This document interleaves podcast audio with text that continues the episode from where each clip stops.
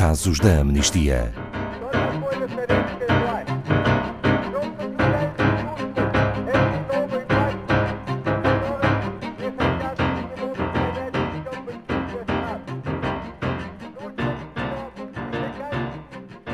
O caso de Vilma Núñez, que recorda os primeiros dias da repressão das manifestações na Nicarágua em abril e o que testemunhou não lhe deixa dúvidas de que a ordem era para matar.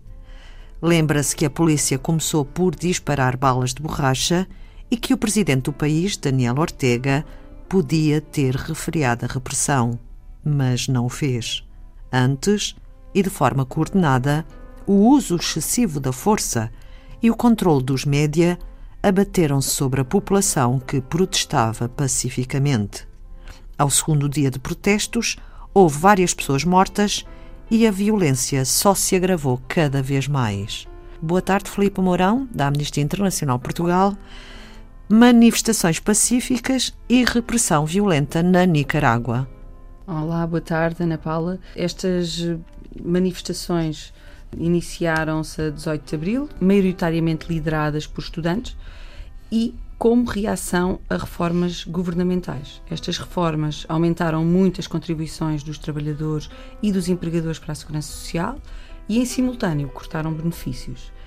Desde então, a polícia e as forças paramilitares têm cometido graves violações de direitos humanos e estamos a falar de execuções extrajudiciais, desaparecimentos forçados, tensões arbitrárias, tudo neste contexto de, de resposta repressiva à contestação social. Passados três meses, portanto, em meados de, de julho, a repressão contínua apontava para mais de 300 pessoas mortas e a maioria pela mão da polícia e pelos grupos paramilitares. Estes grupos são leais ao, ao governo e, e, têm realmente cometido uma repressão muito, muito forte uh, relativamente à população. Filipe Mourão, mas há uma negação da responsabilidade por parte do governo. Quais são os argumentos?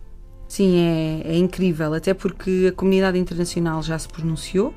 Uh, por exemplo, temos o Alto Comissariado para os Direitos Humanos da, da ONU, que responsabilizou estas forças paramilitares fiéis ao governo por assassinos, tortura e dezenas de países já condenaram a conduta das autoridades.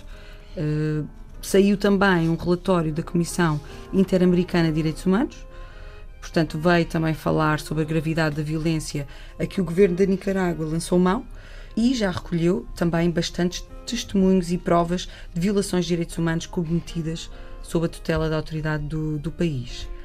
Face a isto, tanto o presidente Daniel Ortega como a vice-presidente Rosário Murilo já vieram diversas vezes a público uh, negar portanto, negar esta violência e esta repressão das manifestações pacíficas, os ataques das forças de segurança e a única coisa que faz é demonizar os manifestantes, portanto, uh, põe sob a alçada da, da, da, população que se está a manifestar toda a responsabilidade pela violência na, na população.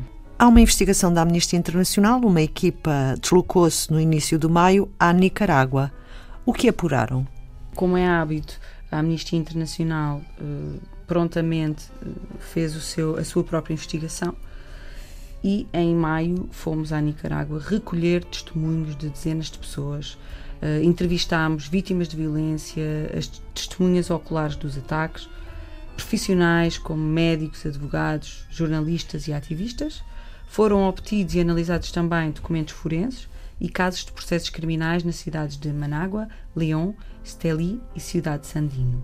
Do levantamento e cruzamento de toda esta informação, emitimos então o nosso relatório a 29 de maio e nele são solidamente demonstradas provas que permitem à Amnistia Internacional concluir que foi posta em prática na Nicarágua uma política de repressão do, do Estado. Nesta, nesta política inclui-se o uso de grupos armados pró-governamentais, o uso excessivo da força, também execuções extrajudiciais, a recusa de prestação médica, de assistência médica a vítimas da violência e tentativas flagrantes de controlar alguns meios de comunicação social. Os nossos próprios investigadores presenciaram vários ataques brutais da polícia a, a, a vítimas, incluindo na Universidade Nacional de Engenharia, a 28 de maio, e na Marcha das Mães, a 30 de maio. A Amnistia Internacional registou presencialmente no terreno casos também em que responsáveis públicos recusaram a prestação de assistência médica às vítimas, processaram mal as provas e rejeitaram autorizar a realização de autópsia e de outros exames e perícias forenses. Neste sentido, é muito importante a criação de um mecanismo independente para investigar as graves violações de direitos humanos cometidos na Nicarágua nestes últimos meses, face às irregularidades e mesmo negação feitas pelas próprias autoridades do país. Obrigada, Filipa Mourão. A história da violência na Nicarágua. Nik Atl Nawak, que quer dizer aqui junto à água. Saiba mais sobre este e outros casos em amnistia.pt.